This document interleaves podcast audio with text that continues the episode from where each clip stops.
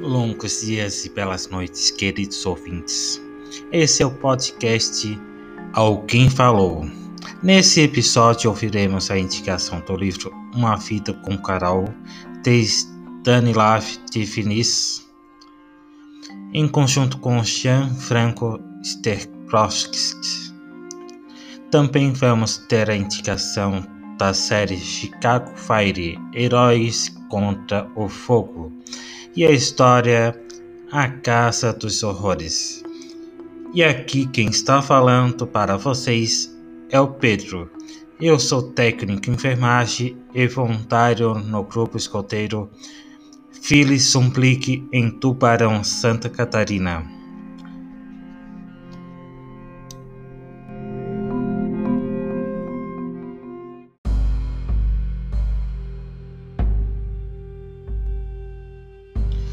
Indicação do livro dessa semana é o livro Uma Vida com Carol, de Stanislav Tivis e Gianfranco Suiterkowski. É o livro que o Stanislav Tivis escreveu pela, pela visão dele como secretário e porta-voz Carol Foitila. Carol Foitila sempre será lembrado por seu caráter carismático e missionário, que ele trabalhou para levar o Evangelho a todos os continentes. Mais que isso, seu papado ficou marcado pela mudança desde o momento da sua eleição, da sua eleição após 455 anos, um papa não italiano foi eleito, o primeiro papa polonês, o primeiro representante do catolicismo eslavo. Em uma vida com Carol, o cardeal Stanislav Dives, que acompanhou João Paulo II durante 40 anos, revela detalhes novos e fascinantes sobre as opiniões, as esperanças e os medos do, e os medos do Papa. Em parceria com, com o jornalista Gianfranco Suiterkowski, o cardeal percorre os principais momentos da dramática vida de Carol Foitila. São histórias sobre os bastidores do Vaticano, contadas por quem acompanhou todas as decisões importantes de João Paulo II. A obra, que vendeu mais meio milhão de exemplares em todo o mundo, esclarece alguns dos fatos mais marcantes do, do pontificado de, do Papa Wojtyla, porque o religioso foi o primeiro chefe da Igreja Católica em dois mil anos a entrar numa sinagoga e porque pronunciou palavras tão duras contra o antissemitismo. Dissifis acredita que o fato de o Papa ter passado a infância na cidade polonesa de Katowice onde um terço da população de 10 mil habitantes era judia. Explica tais atitudes. Ainda criança, Foitila começou a amadurecer a convicção de que judeus e católicos fossem unidos por pregarem o mesmo Deus. Era preciso um papa como ele, com sua história para relembrar a, com credibilidade as raízes judaicas do cristianismo e tornar a propor a ligação espiritual que une judeus, judeus e cristãos, admitindo a frouxa resistência espiritual de muitos cristãos frente ao nazismo de Hitler, diz o autor. João Paulo II também foi o primeiro líder da Igreja Católica a entrar numa mesquita dos Omayyads em Damasco no dia 6 de maio de 2001. Para artífices, essa foi grande, uma grande página da história religiosa, não só pelo que significava com relação a um passado conturbado, mas, sobretudo, pelo empenho por parte dos cristãos e muçulmanos de não abusar mais da religião para justificar ódio e violência, mas para reencontrar os fundamentos comuns.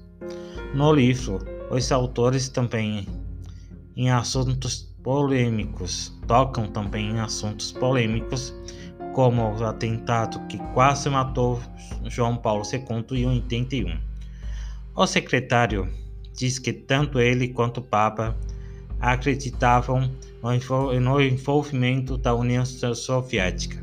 Da União Soviética. Todos os caminhos levam à KGB, a ex e a Agência Soviética de Inteligência. Falam ainda sobre que João Paulo sofreu ataques terroristas eh, no dia 11 de setembro de 2001 e revelam as tentativas fracassadas do religioso em evitar a guerra do Iraque. Nem mesmo os momentos finais do Papa no dia 2 de abril de 2005, depois de uma batalha de 10 anos contra o mal de Parkinson, são omitidos. Mas uma fita com Carol destaca principalmente as realizações do pontificado de João Paulo II, como ele projetou um modelo de igreja em condições de enfrentar e de aceitar os desafios da modernidade e de uma sociedade pluralista. O Papa defendeu a vida reafirmando a verdade divina, mas também em nome da verdade do homem e da liberdade da consciência, contestou a cultura do relativismo, mas ao mesmo tempo também abriu diálogo com a razão e, de certo modo, com a modernidade, como nunca fizera a Igreja antes, afirma Tivis. Segundo ele, a frase que João Paulo II repetiu durante o seu pontificado: O mundo pode mudar, mas é, é a herança mais preciosa que ele poderia deixar para os homens do século XXI.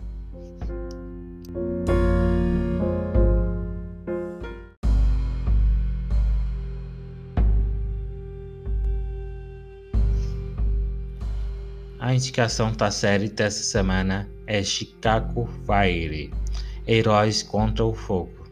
A trama se desenvolve no acompanhamento do dia a dia da vida dos heróis que arriscam suas vidas em sua nobre profissão. Para os bombeiros e paramédicos do 51º Corpo de Bombeiros de Chicago, não há nenhuma outra tarefa tão estressante e perigosa, ainda que recompensante e emocionante quanto a sua própria, a sua própria. Essa corajosa equipe faz parte de um seleto grupo que enfrentam o perigo e vão literalmente de encontro ao fogo. E a aceitação da responsabilidade de ser um bombeiro traz consigo a pressão da necessidade de realizar um trabalho árduo e meticuloso, não podendo conter erros, em que às vezes que ocorrem podem punir até mesmo seus próprios parceiros. Não por menos, a trama inicial aposta justamente esse aspecto, onde Andrew Darden experiente bombeiro do carro Pipa 51, morre no episódio piloto, devido a um erro coletivo na falta de ventilação no teto de uma casa incendiada, dividindo o batalhão na busca de culpados e na redenção da, pela culpa. Fora do expediente, há ainda os temas pessoais comuns a qualquer pessoa, que incluem separações, perseguições policiais corruptos e até mesmo prisões, onde até mesmo personagens secundários têm uma forte influência no, andamento da história. E é com todo esse, esse cenário tumultuado que os tenentes Matthew Case e Kelly Severide, juntamente com comandante-chefe do batalhão Wallace Bolden, precisam ter pulso firme e pensamento rápido para liderar todo o seu esquadrão.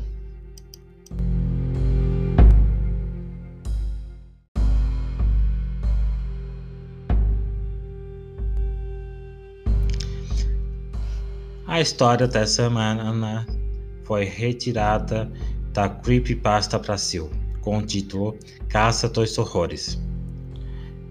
Vocês conhecem a Caça dos Horrores dos circos, certo? Errado. Vocês não conhecem. Pelo menos a que eu vi não era normal. Nunca entrem num circo abandonado, pois aqui está a minha história. Eu e meu amigo estávamos andando normalmente na rua quando encontramos um bilhete de um circo de 1950. Eu achei estranho. Um bilhete tão velho. Será que é de colecionador? Nós vimos que tinha um interesse e procuramos no Google o lugar realmente existia. Então procuremos saber mais se ainda estava lá ou não, pois era na nossa cidade. Uns disseram que não e outros que sim. Até que resolvemos nós mesmos ir lá. Foi rápido até. Quando chegamos, realmente havia um circo ali. Porém, parecia todo abandonado. Parecia não, estava. Entremos por curiosidade para ver o que nós podíamos achar. Começamos a vasculhar o local até que achamos a Casa dos Horrores. Achei estranho. Ela era a única tenda que não estava parecendo abandonada. Estava limpa, sem furos nem nada em ótimo estado.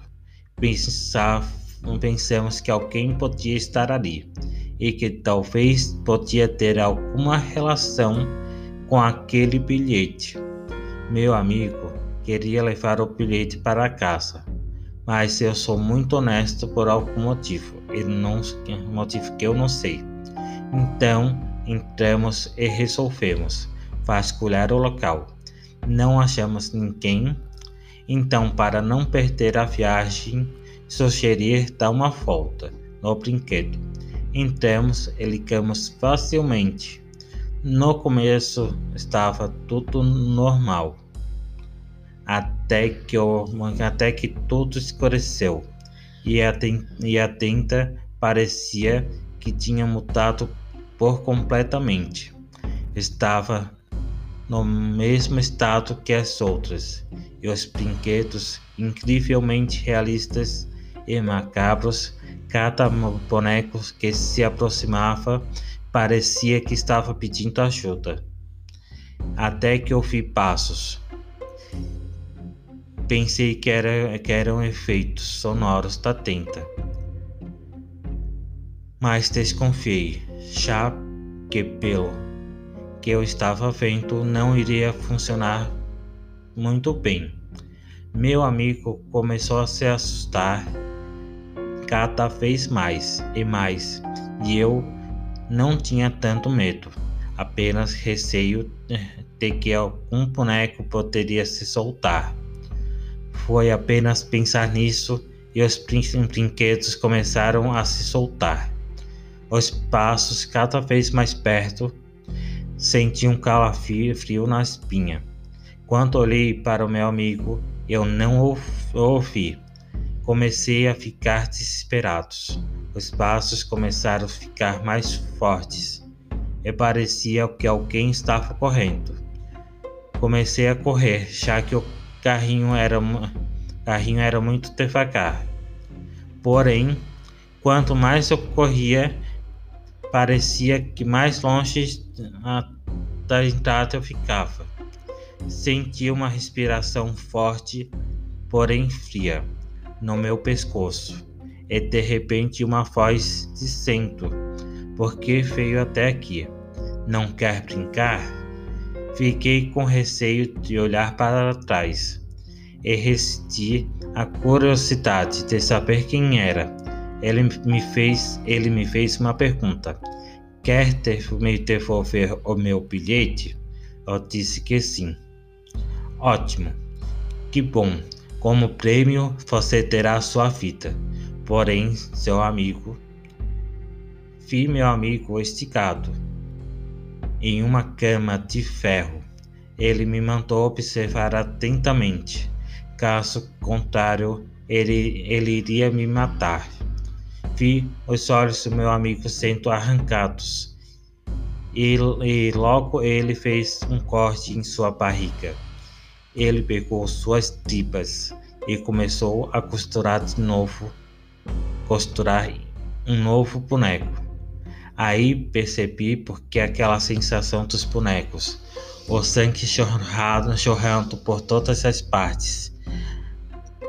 Mexo sujei de sangue, mas não conseguia parar de ver. Quando terminou, ele retirou os braços do meu amigo não normalmente, com um facão ou coisa do tipo. Foi com uma, uma serra elétrica que estava meio enferrujada. Ele retirou as unhas do meu amigo e começou a cortar os braços bem, dele bem devagar. A expressão nos olhos dele era de prazer. Já nos, nos do meu amigo Bem, ele não tinha mais. Quando terminou, pegou uma faca bem afiada, porém pequena, e começou a cortar a garganta do meu amigo, lentamente.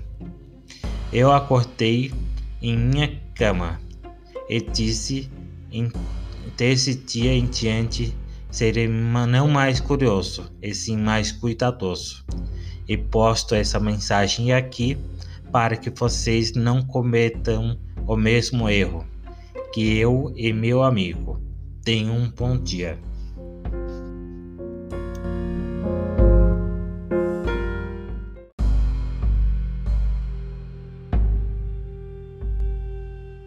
Nessa semana era, eram essas histórias. E siga o podcast Alguém falou no Facebook e no Instagram. Este podcast está em todas as plataformas de podcast. Escolha a sua preferida e ouça. E também quero agradecer todos os ouvintes do podcast. Essa semana chegamos à marca de 300 reproduções. Muito obrigado. E vamos para mais 300 reproduções.